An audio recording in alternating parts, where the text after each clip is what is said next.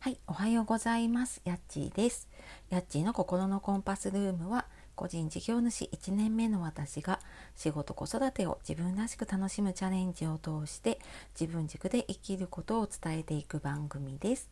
本日もお聴きくださいましてありがとうございます。えー、週の始まりですね。はい、えー、4月がね今週本格的に始まるなという感じですが、えー、いかがお過ごしでしょうか？えー、とあ最初にちょっとお知らせがあります。えー、何度かねちょっとお知らせさせていただいたんですけど4月のエンディングノートの体験会、えー、自分らしい地図を描こうということで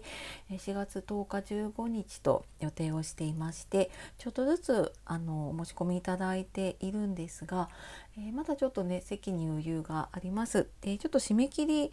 えー、もうすぐなんですが締め切り前になると結構多分バババって申し込まれる方がいるかと思うので、えー、気になる方いたら、え早めにあの説明欄の方から見ていただけると嬉しいです。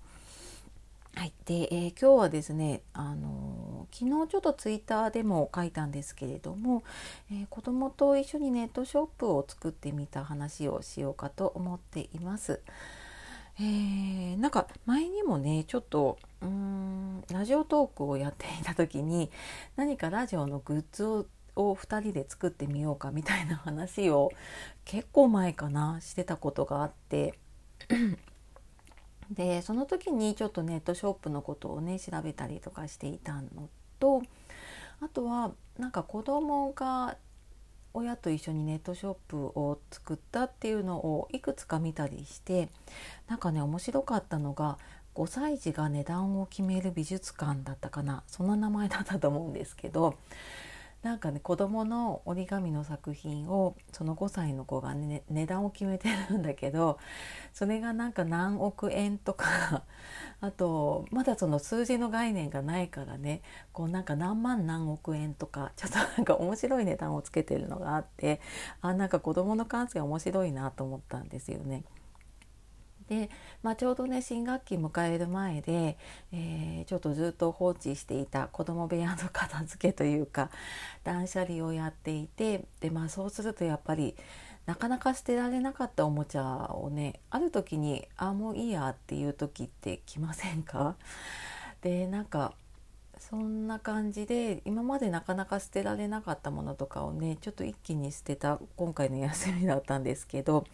でまあいらないものを捨てたりとかでまだ使えるものはねメルカリとかあのそういうところに出したりしてでなんかその中にね自分の折り紙で作った作品があったのでじゃああのちょっと作ってみようかって言って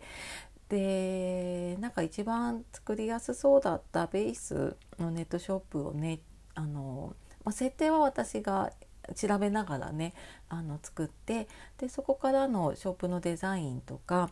えそこに商品を登録してあの値段とかあと商品の説明を入れるっていうのは、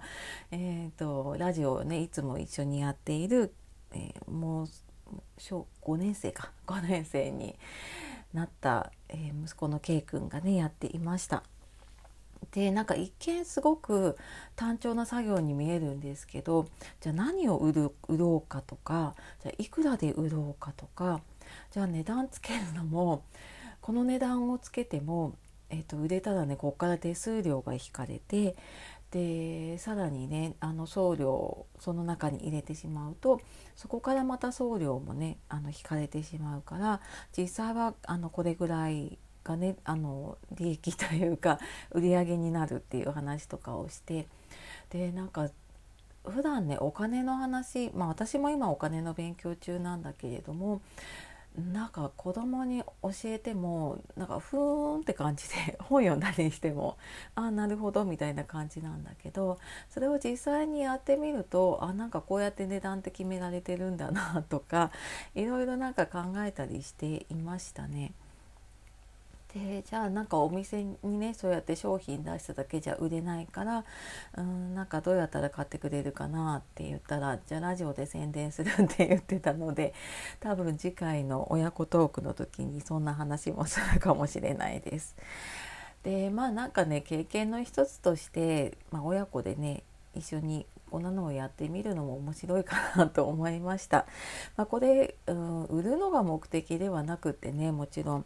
そのなんかお金のことを知ったりとかなんか物を売る自分のものを売るってどういうことなのかなとかねなんかそんなのを少し体験できたらいいかなと思って、まあ、あくまでねこれ我が家の、まあ、方針というかね考えで、ま、やっているので、まあ、その過程過程でねあの楽しみ方あの見つけてやってみると面白いと思いました。